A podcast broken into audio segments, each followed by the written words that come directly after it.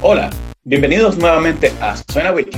Para los que no nos conocen, somos un espacio pensado para hablar sobre los proyectos de la Fundación Wikimedia y aquellos que se desarrollan en pro del acceso al conocimiento libre.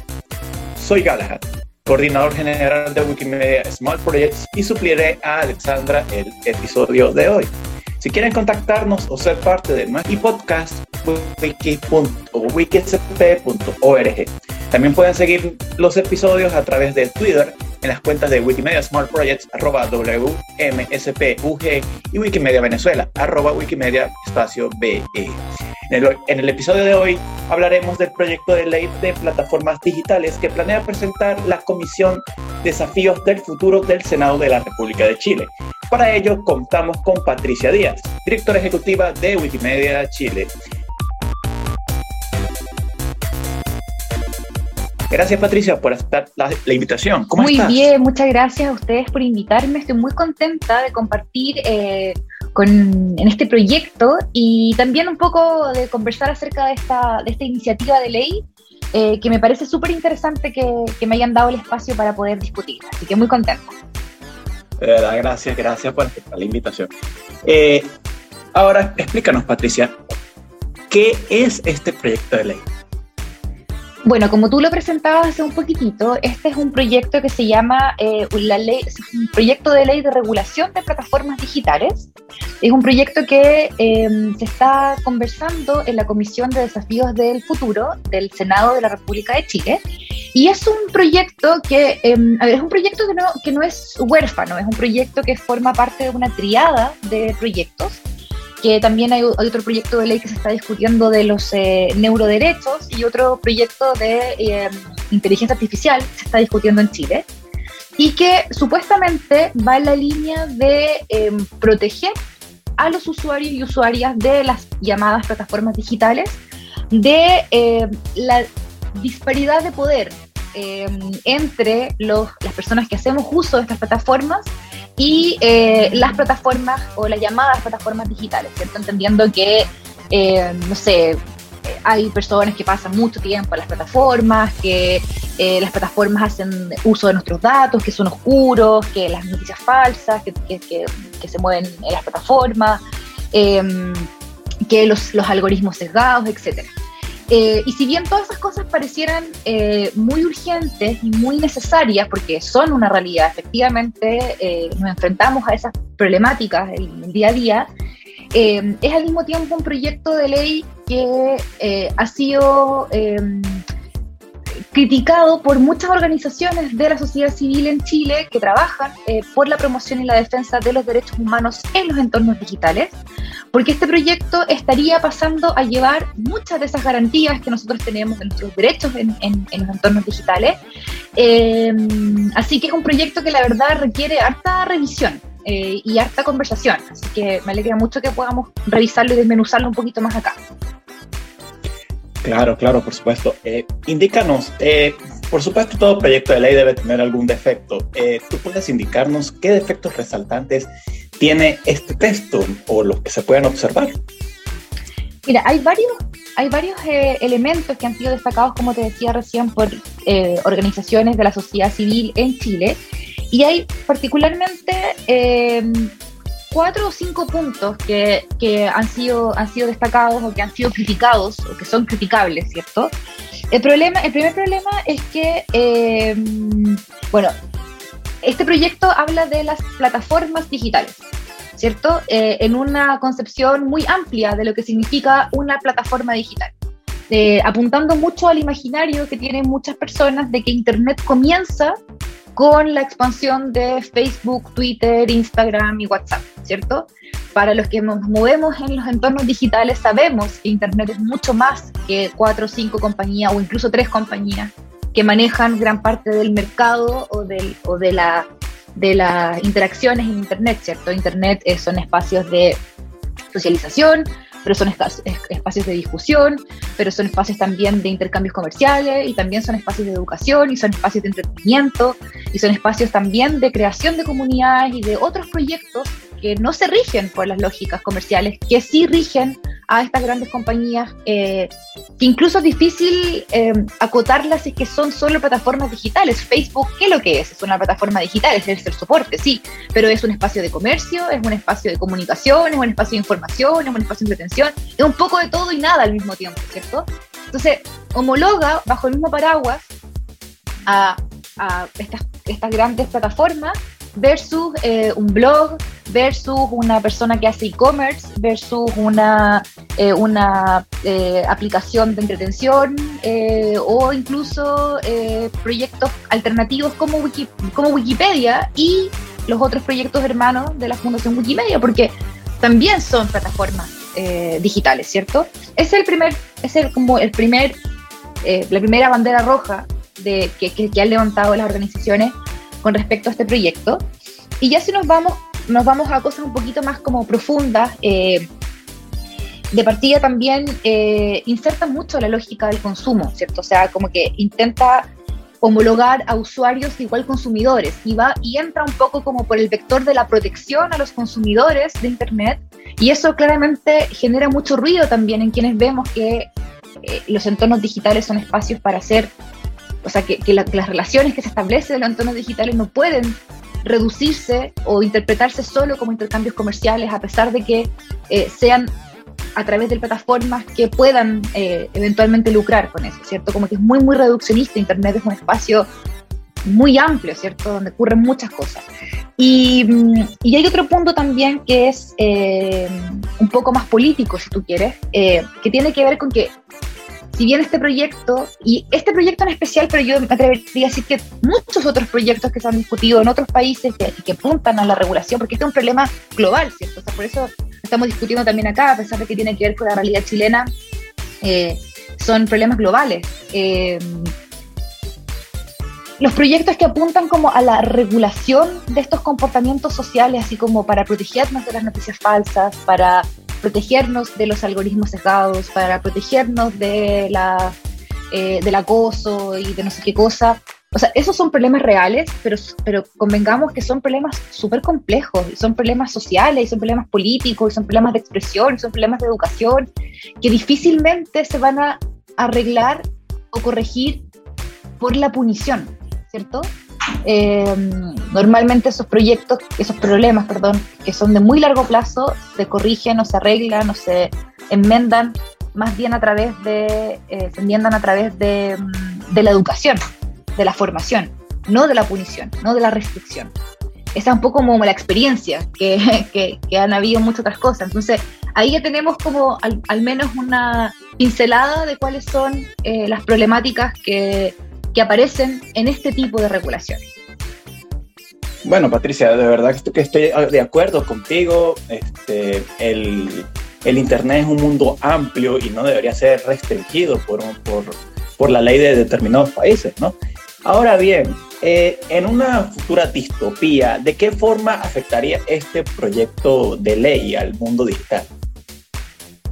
Eh, bueno, lo que han señalado em, las organizaciones en Chile, y, repito que, esto se puede ver y se puede extrapolar a muchos otros países donde se están discutiendo, ya sea de manera más avanzada en los diferentes eh, congresos o, similares, o la sociedad civil, de estos proyectos que tienden como a limitar o a buscar una cierta protección de los usuarios y usuarias en Internet por la vía de la limitación, de la restricción. Eh, tienen, tienen como, como eventuales consecuencias eh, varias cosas, o sea, y, y, más encima todavía no está muy, muy como claro, o sea, eh, este proyecto en especial menciona que las plataformas serían eventualmente responsables objetivamente por los intercambios que se den en sus espacios. Es decir, si hay, por ejemplo, un usuario eh, que, o usuario que se expresa de mala forma o que comete eventualmente un ilícito, que, es eh, una injuria, ¿cierto? una calumnia sobre otro usuario o sobre otra persona a través de esa plataforma, entonces si esa plataforma no hace nada al respecto, estaría siendo responsable por ese contenido y podría tener sanciones eh, por ese contenido expresado a través de su, de su de su portal, ¿cierto? Bueno, que, normalmente en qué se expresa esto, en que entonces las plataformas toman decisiones para limitar las, las, formas de expresión de las personas, porque no quieren verse, obviamente. Nadie quiere verse involucrado en esos problemas, entonces en vez de atacarlos a posteriori, se atacan a priori. ¿Y qué significa eso? Que contamos con más limitaciones a la hora de expresar ciertas eh, ideas o incluso a la hora de eh, publicar contenido. Y esto es un problema que, que, se ha visto ya, que ya existe en las en plataformas. Em, por ejemplo, eh, me acuerdo que se discutió muchísimo acerca de esto el año pasado, en el contexto de la elección de Estados Unidos, cuando Trump estaba corriendo para, la, para el segundo periodo y finalmente termina perdiendo contra Joe Biden, que de cómo Trump ocupó su cuenta de Twitter para, claro, mandar muchísimos mensajes odiosos y, e información que era considerada como falsa, perniciosa, incluso antidemocrática para muchas personas y, la, y cómo, cómo muchas de esas personas celebraron el que finalmente una plataforma privada como Twitter cerrara la cuenta del entonces presidente. Y eh, eso en nombre como de que estos mensajes son dañinos para la sociedad y de una autoridad, etc. Pero hay que tener todo ojo con eso, porque eh, esa decisión que mucha gente celebró, ¿qué pasa si hubiese sido al revés? ¿Qué pasa si hubiese si los eh, dueños de Twitter o, o, el algoritmo corriendo en Twitter hubiese censurado al otro candidato? ¿Hubiese sido celebrado de la misma forma? ¿Hubiese sido considerado un atentado a la libertad de expresión a priori, cierto? Eh, entonces, ese tipo de cosas con las que tenemos que tener cuidado. En Chile sucedió que en el contexto de la revuelta social de 2019, de octubre de 2019, mucha gente compartió registros de las protestas ocupando estas plataformas, Instagram, Twitter, Facebook.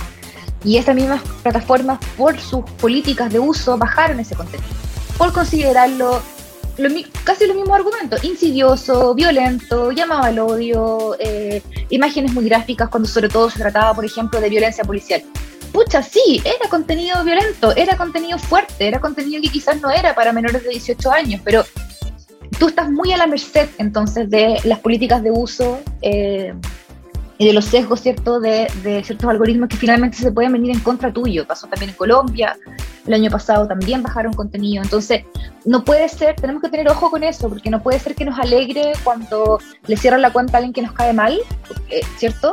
Eh, a, que, y que eso también puede eventualmente ser utilizado incluso en contra de otros discursos que son contrahegemónicos. Entonces, em, eventualmente este tipo de proyectos lo que hace es que le da el sentido a las plataformas para que tengan esas precauciones y páginas de contenido antes de meterse en problemas. Entonces, finalmente eso tiene una repercusión muy fuerte en la libertad de expresión. Eh, una libertad de expresión que en los entornos digitales debiese ser la misma que yo tengo en los entornos análogos, ¿cierto? Eh, en la que yo no ando con un filtro por la calle que me impida decir lo que yo digo. Ahora, si yo digo algo incorrecto, falso, pernicioso, injurioso, calumnioso, bueno, yo me tendré que hacer cargo de eso, pero una vez que lo dije, ¿cierto? No antes de decirlo, porque si no, eso es una censura previa. Hay que tener mucho cuidado con eso. Claro, por supuesto, porque a lo que, a lo que yo puedo interpretar de este proyecto de ley es que hay, o sea, ni siquiera se permite dejar que el, que el individuo se exprese como tal, sino que eh, de una vez ya, ya se está asumiendo como que se va a expresar mal y que por ende va a recibir una sanción. O, bueno, que obviamente, obviamente estamos claros que, que en Twitter, así como en cualquier otra red social, debería premiarse la libertad de expresión, aun si está contrariando a cualquier otro, a cualquier otra, eh, vamos a decirlo, sentido común. Pero ya este proyecto de ley lo que va a hacer es restringir este, este esta libertad de expresión, la va, a, la va a eliminar por completo y entonces la plataforma va a decir qué es justo y qué no eh, en base, en base a Y, y, perdón, perdona que te interrumpa, eh, es que precisamente es eso, es lo que tú dices, o sea, es, es em, y es ahí donde la cosa entra como en un loop, ¿cierto? Porque se supone que una de las motivaciones de este tipo de proyectos es restaurar el equilibrio entre los usuarios y las, y las plataformas, pero al final lo que tú estás haciendo es darle más poder a las plataformas porque para cumplir la ley o para no meterse en problemas con la ley, entonces van a ocupar más restricciones y van a poner en, uso más restricciones que finalmente terminan siendo súper contradictorias y terminan siendo súper limitantes de, la, de las eh, posibilidades de expresarse. Y yo entiendo, entiendo que eh, efectivamente las noticias falsas, la información perniciosa, em, la polarización también que vive nuestras sociedades, que nuevamente no es un fenómeno exclusivo de Chile, está pasando en todos lados, em, se expresan también en los entornos digitales. Pero la forma de, de eh, no sé si luchar es la palabra, pero la forma de poder contrarrestar eso, como ha sido toda la historia. Si las noticias falsas no existen ahora nomás, ahora tienen más megáfono, pero las noticias falsas o la desinformación ha existido desde que existe la información, es decir, desde siempre, ¿cierto? Ha sido la educación, la formación, la lectura, la lectura crítica, el conversar con los niños, niñas y adolescentes en sus formas de utilizar Internet, de conversar también con nuestros adultos eh, mayores, ¿cierto? que están también, que a veces uno se olvida de ellos, los olvida totalmente como sujetos que tienen derecho a usar y expresarse a través de los medios digitales cuando los tienen a mano, de la misma forma que cualquier persona, también van a decir, bueno, esta, esta cadena de WhatsApp que te llegó, eh, a ver, revisémosla, ¿es real? ¿No es real? ¿Te hace sentido? Eh, eso, eso es educación, es educación, es formación, es un trabajo largo, eh, pero que finalmente tiende a tener muchos más frutos que solo la punición. No sé, no sé qué piensas tú al respecto. Bueno, no, ciertamente lo primero, lo primero es que la ciudadanía debería tener principio, principio de, lectura. Tiene que leer antes de estar juzgando y no juzgar por, por antes de leer por lo que dijo un, un político o cualquier... Por lo menos sí me pareció interesante esto, porque en uno de los argumentos que esgrimió el senador fue lo que el, proyecto Neurolink eh, de Elon Musk. Entonces me parece, me parece algo como que irrisorio, que algo que no debería afectar o de momento no debería, eh, no debería ser conflicto al, al, a las políticas nacionales del, de la República de Chile, eh, este senador se esté esgrimiendo en esto. Entonces me parecía como que, wow, no, no puede ser, o sea, no debería combinarse A con B. Y, y la ciudadanía debería estar, estar leyendo, debería estarse eh, instruyendo para saber a qué se está teniendo y qué es lo que le puede afectar. Creo que sin duda. Claro, claro, totalmente, totalmente. Y de hecho, y de hecho, perdona que te, te, interrumpa la idea, pero me parece importante también esto vincularlo con un poco el trabajo que nosotros hacemos, nosotros no solo como Wikimedia Chile, sino que como estructuras Wikimedia, especialmente en la región, que hemos sido súper líderes en ese tema. De, eh, de, de, nuestros proyectos de educación, nuestros respectivos proyectos de educación en nuestros respectivos territorios, que apuntan muchísimo a la formación de una ciudadanía crítica. Nosotros entramos por el, vector Wikipedia, ¿cierto? Pero como a través de, por ejemplo, el ejercicio de leer un, un, artículo de Wikipedia, que además, con todos los elementos eh, positivos que tiene de eh, la idea del conocimiento como una construcción colectiva, la transparencia, la posibilidad de revisar el historial, quién intervino, quién, cuándo, cómo, en qué fecha, relacionarlo quizás con eh, la activación de un artículo, con un evento público, con una efeméride, en fin, tantos sentidos pedagógicos, tantos ejercicios pedagógicos que podemos hacer a través de un artículo de Wikipedia.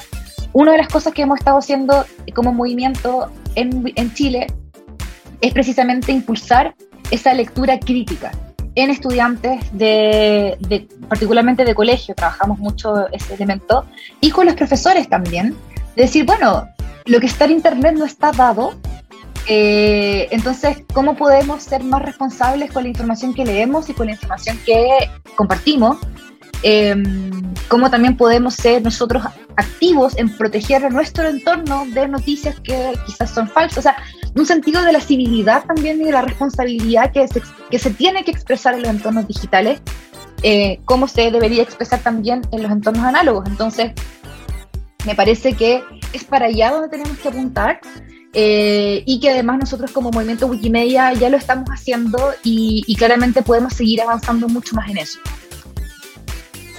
Claro, por supuesto. Ahora bien, eh, de, tu experiencia en estos años dentro del, del, del, movimiento, dentro de Wikimedia Chile, en tu posición como directora ejecutiva, ¿no? Indícame, este, en un, hablando desde la distopía, una improbable distopía, ¿de qué forma afectaría a los proyectos Wikimedia este proyecto de ley? O sea, danos un pequeño resumen de, de, lo que pasaría, o sea, algo que relevante que afectaría, pues. Bueno, ojalá, de partida ojalá que siga siendo una distopía, ¿cierto? que sea cierto que siga siendo un, un, escenario imaginado poco probable. Eso yo cruzo los dedos de que así sea. Pero, eh, ¿por qué nos preocupa? ¿Por qué nos preocupa? Es porque, bueno, de partida Wikipedia es una plataforma digital. O sea, cabría, ¿cierto?, dentro de la, de la, del paraguas de plataformas digitales que estarían siendo eventualmente reguladas por este tipo de proyectos o no. Eh, hay, algunos, hay algunos defensores del proyecto que dicen que no, que no hay que preocuparse porque esto, este proyecto, eh, este tipo de proyectos lo que buscan son regular eh, las plataformas donde hay intercambios comerciales. entonces, por ejemplo, WhatsApp no entraría, bueno, pero WhatsApp le pertenece a Facebook. Entonces, pero Facebook sí, pero WhatsApp no. Entonces, en fin, hay, hay como muy poquita claridad con respecto a, lo, cuáles serían realmente las plataformas que podrían estar afectadas por este tipo de, de, de, ley o de normativa. Y eh, en segundo lugar también, bueno, lo, conversábamos recién, el tema de la responsabilidad objetiva que le cabría a la plataforma por los intercambios que se den dentro de la plataforma, es también un poco complejo porque olvida que Wikipedia no es el único proyecto, existen muchos proyectos que funcionan en Internet aprovechando las, la, la factibilidad que nos da el Internet que funcionan de manera descentralizada, de manera anónima en muchos casos, de muchas personas interactuando, eh, con muchos sentires, con muchas perspectivas, con muchos contextos, ¿cierto? Y eso es la riqueza también que tiene un proyecto como Wikipedia y los proyectos de la Fundación Wikimedia, eh, de que nos tengamos que nosotros hacer cargo de qué es lo que suceda dentro de esa plataforma. La, la comunidad Wikimedia tiene una serie de reglas, una, una gobernanza interna súper interesante, pero que no está exenta, ¿cierto?, de que puedan haber eventualmente personas que, incluso por segundos, eh, escriban de manera perniciosa en un artículo o de repente alguna, alguna discusión en un artículo que suba de tono, ¿cierto? Y que después normalmente esas discusiones son bajadas, son reguladas por nuestra misma comunidad de una manera, en una democracia interna de nuestra propia comunidad. ¿no? Aquí no hay un algoritmo que está cortando cabezas dentro de Wikipedia, ¿cierto? O sea, los bots que, revisten, que, que, que, revierten los, los vandalismos, ese tipo de cosas, pero no la libertad de expresión de las personas. Hay otros, otros, otros eh, elementos que son decididos por la propia comunidad. Eh, ¿Qué pasaría, qué, qué, pasaría con eso? Y de partida, ¿de quién es la responsabilidad? La responsabilidad es de así, la, la, Wikipedia como un ente, la Fundación Wikimedia que tiene los servidores, las comunidades que promueven los, proyectos. Eh, eso le estaría quizás dando incluso la apertura a mucha gente, a mucha más gente para que se quejara o incluso demandara a capítulos locales por el contenido que está en sus artículos de Wikipedia, que a ver, creo que a muchos, a muchas estructuras Wikimedia les ha pasado que en sus contextos políticos o personas públicas los llaman o los, o los, increpan o los, o los incluso los demandan civilmente porque no les gusta el contenido que está en su artículo de Wikipedia. Entonces, ¿quién se va a tener que hacer cargo de eso? ¿Me voy a tener que hacer cargo yo? ¿Me voy a tener que hacer, ¿Se va a tener que hacer cargo Wikimedia Chile? Porque haya un político que le pusieron que una referencia de que está acusado de casos de corrupción y no le gusta. Eh, entonces, es muy complejo el que una, el que todas las plataformas digitales estén medidas con la misma vara, porque hay muchas, muchas eh, diferencias desde los intereses, desde los objetivos de los proyectos, de la forma que funcionan. Entonces, yo creo que es súper importante que discutamos esto, eh, porque sí podría eventualmente, al menos al día de hoy, como está la idea, afectar Wikipedia. Bueno, de verdad, Patricia, este, lo que has dicho, pues sorprendente. Ahora bien, vamos, voy a, voy a preguntarte otra cosa. Eh, obviamente vamos a resumir este proyecto de ley. Eh, vamos a resumirlo y vamos a indicar una pregunta clave. ¿Esto en realidad viola los derechos humanos de, cada ciudadano del país a nivel internacional? Eh, a ver, bueno, lo que pasa es que, bueno, yo no soy abogada, entonces igual creo, creo que es importante eh, marcar esa diferencia por si me estoy mandando alguna imprecisión, sabrán eh, perdonarme. Soy comunicadora, eso sí, así que sí, por lo menos ese tipo de cosas sí puedo hablar con propiedad. Normalmente, eh, bueno, nuestra sociedad como que es una, no sé si es una pugna de derechos, pero es como un un equilibrio, ¿cierto?, de los derechos que nosotros tenemos. Eh, algunas decisiones políticas eh, le dan más énfasis a unos y limitan a los otros, y, y, así. es como una especie de, como de gran tablero donde se va moviendo todas estas piezas. Y normalmente, eh, algo que, un discurso que está muy en boga en nuestras sociedades, sobre todo frente a la, al, no sé, como a la incertidumbre que estamos pasando como sociedades. Eh, bueno, la pandemia, por ejemplo, es un súper un super vector de, toda, de todo este imaginario. Eh, es, es, el vector de la protección, ¿cierto? El vector como de la protección frente al peligro, la protección eh, frente a desde la delincuencia hasta, hasta la polarización política y en este caso, en el caso de este proyecto en especial, la, la amenaza eventualmente de una Internet sin control, ¿cierto? De una Internet como Far West. Eh, donde pasa todo y, nadie controla y es como una especie de, de, de tierra de nadie. Entonces, con ese vector, ese vector del, del, del, descontrol, un poco como también el vector del miedo, por así decirlo, eh, para muchas personas tiene más sentido el controlar y, el, y que ese control incluso pueda ir en desmedro del ejercicio de otros derechos, como podría ser, por ejemplo, la libertad de expresión, ¿cierto? Eh, que de partida la libertad de expresión como lo decíamos antes, no se pierde ni se debiera limitar y no, hay una diferencia entre la libertad de expresión digital, como sí lo menciona este proyecto, y la libertad de expresión que tenemos en la vida común y corriente, ¿cierto? Eh, entonces, eh, eh, yo creo que va, más, por ahí, va, el análisis va, no, no, no, me atrevería a decir de que hay una acción deliberada de, de, de violar derechos humanos, porque eso es muy grave, pero yo me atrevería a decir que, eh, o sí podría decir de que efectivamente eh, sí va, sí podría un proyecto como este limitar el ejercicio de ciertos proyectos, eh, perdón, ciertos proyectos, de ciertos derechos, em, incluso sin tenerlo tan claro. O sea, como buenos wikimedistas partimos siempre de la buena fe, ¿cierto? De la buena fe de que aquí hay quizás una verdadera intención de proteger a la ciudadanía, pero quizás las herramientas que se están ocupando o la manera en que se lo está imaginando no es la más adecuada. Yo insisto y voy a insistir siempre que la forma de protegernos y de comillas armarnos, aunque no me gusta mucho esa palabra, eh, frente a, la, en este caso, la, el mal uso de, de la información es la educación. Y por otro lado, no porque alguien vaya a, hacer mal uso de un derecho significa que tú tienes que cortar ese derecho, ¿cierto? Porque siempre va a haber gente que va a hacer mal uso de las cosas. Pero eso no es, eso no es y ni debiera ser una justificación para decir, ah, alguien ocupó mal la libertad de expresión, bueno, entonces nadie va a tener libertad de expresión.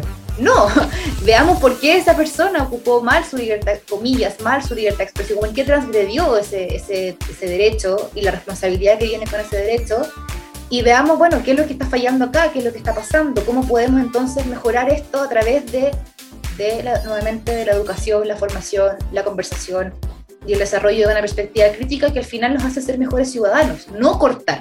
O sea, esa es como, esa es al menos la, una perspectiva que, que a mí me, me, interesa poner sobre la mesa. No, estamos, estamos claros en esto y de hecho simplemente los legisladores se limitan a, a decir, pues por porque una persona eh, hizo un comentario malsonante ante, ante un determinado grupo, entonces ya pues todos por, por definición eh, deberían ser sancionados. En un claro ejemplo de todo, eh, en un claro ejemplo de que todos pagan por justos y pecadores, lo cual, cual me parece algo irrisorio, de verdad, ponerlo así en la mesa, ¿no? Ahora bien, tú habías mencionado anteriormente eh, que esto, o sea, que esto también ha, repercutido mucho en la parte política, ¿no?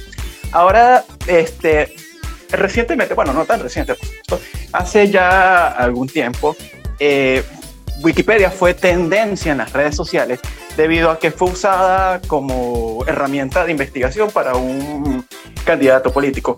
Y bueno, me imagino que Wikimedia Chile estuvo presente en esta, eh, en esta, Ahora fue un gran, Sí, fue un gran debate. Mira, ahora me río, pero en ese momento no me reí tanto, la verdad. Pero bueno, ahora, eh, bueno, una historia que terminó bien, igual. A ver, sí, efectivamente, bueno, Chile está actualmente en la carrera presidencial, las elecciones son el 19, eh, perdón, el 21 de noviembre, o sea, de verdad queda muy, muy poquito para las elecciones presidenciales. Y en uno de los debates oficiales, donde estaban todos los candidatos, casi todos los candidatos, eh, una de las candidatas le enrostró una información sensible a otro candidato y eh, el candidato para defenderse le preguntó, bueno, ¿y usted de dónde sacó esa información? Y ella dijo, la saqué de Wikipedia.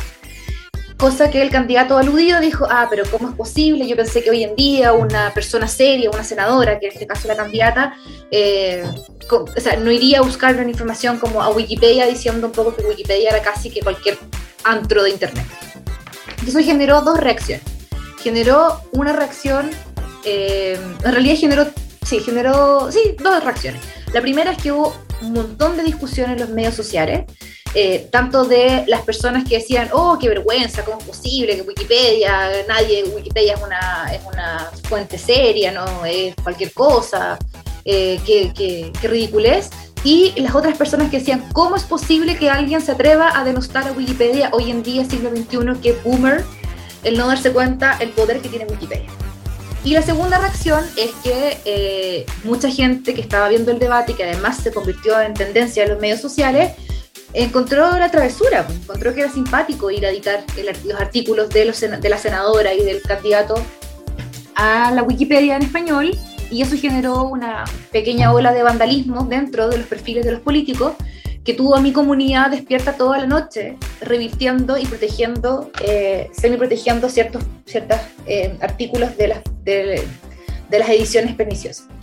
Entonces, frente a esa situación, eh, Wikimedia Chile eh, aprovechamos la oportunidad de decir, bueno, aquí se nota que hay mucha, mucho mito y desinformación del valor que tiene Wikipedia y armamos entonces una pieza de comunicación donde explicábamos, sin meternos mucho en el debate presidencial, que honestamente no era tan interesante, o sea, eh, no, y tampoco es nuestro rol el meternos en esas discusiones sino que era más bien, bueno, ¿cómo aprovechamos esta oportunidad entonces para educar acerca de lo que, de lo que es Wikipedia y de lo que no es Wikipedia y cómo funciona? Porque pareciera que no lo están entendiendo muy bien.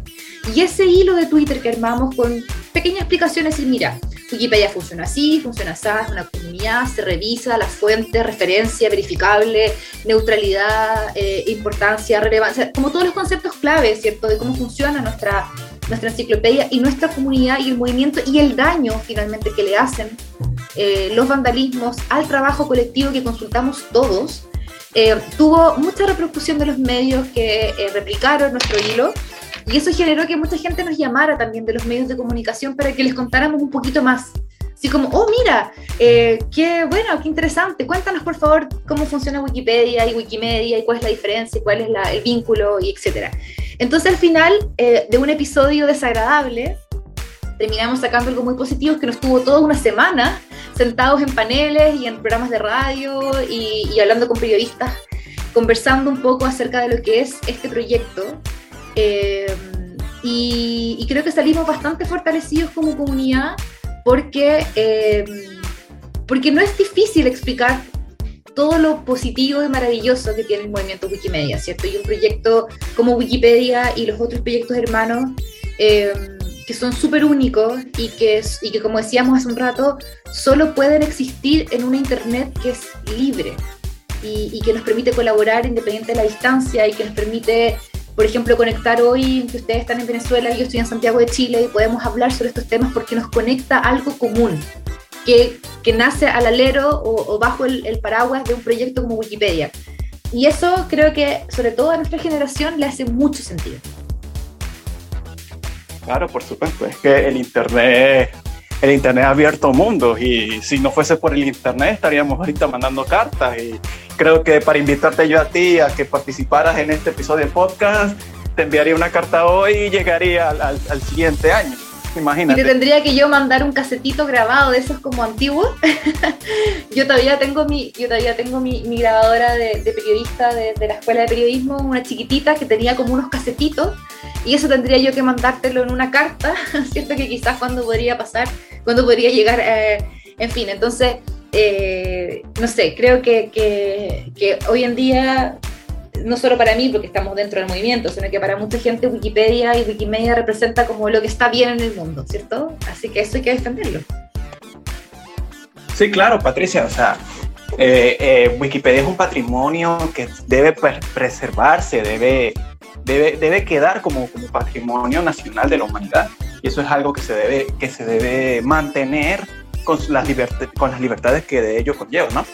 Ahora bien, eh, te quiero preguntar, ¿qué sería lo que tú le propondrías a la comunidad eh, para, para evitar esto, estos potenciales problemas que, que, llevan a los legisladores a, a, dar, a traer estas ideas de, de, de, tratar de censurar la red? ¿Qué, qué, qué, le darías tú como internauta?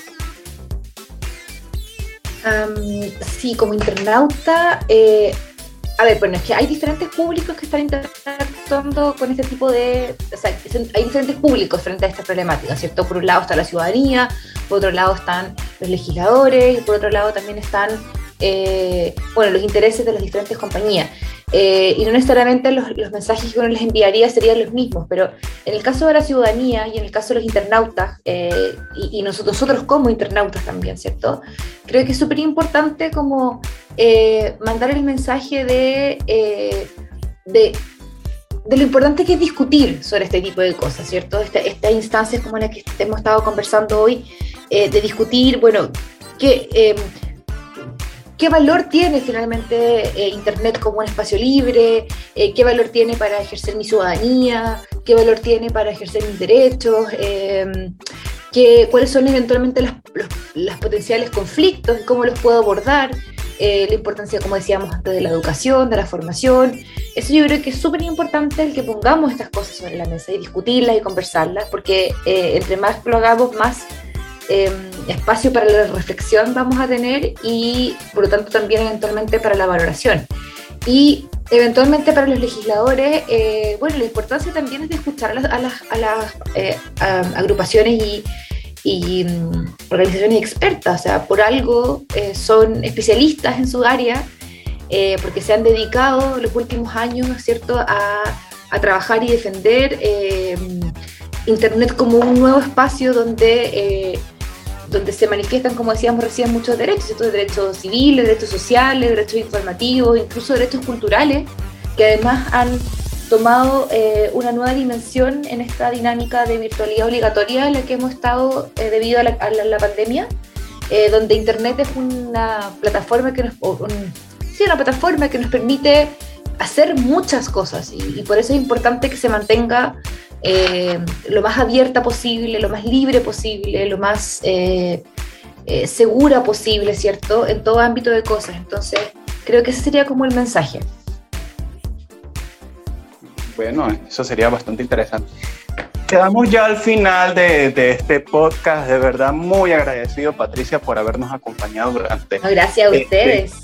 Este, este Ojalá que, bueno, como mi posición de coordinador general de Wikimedia Smart Projects, podamos seguir contribuyendo con Wikimedia Chile en, en, en, el, movimiento, de verdad. O sea, sí sería excelentísimo que pudiésemos colaborar a futuro, de verdad. Totalmente, eh, totalmente. Buenísimo. Entonces, bueno, recuerden que pueden escuchar nuestro podcast a través de suena.wikisp.org y podcast.wikisp.org. También en las redes sociales de Wikimedia Venezuela, arroba Wikimedia Piso BE y Wikimedia Smart Projects arroba WMSPUG. Hasta otra.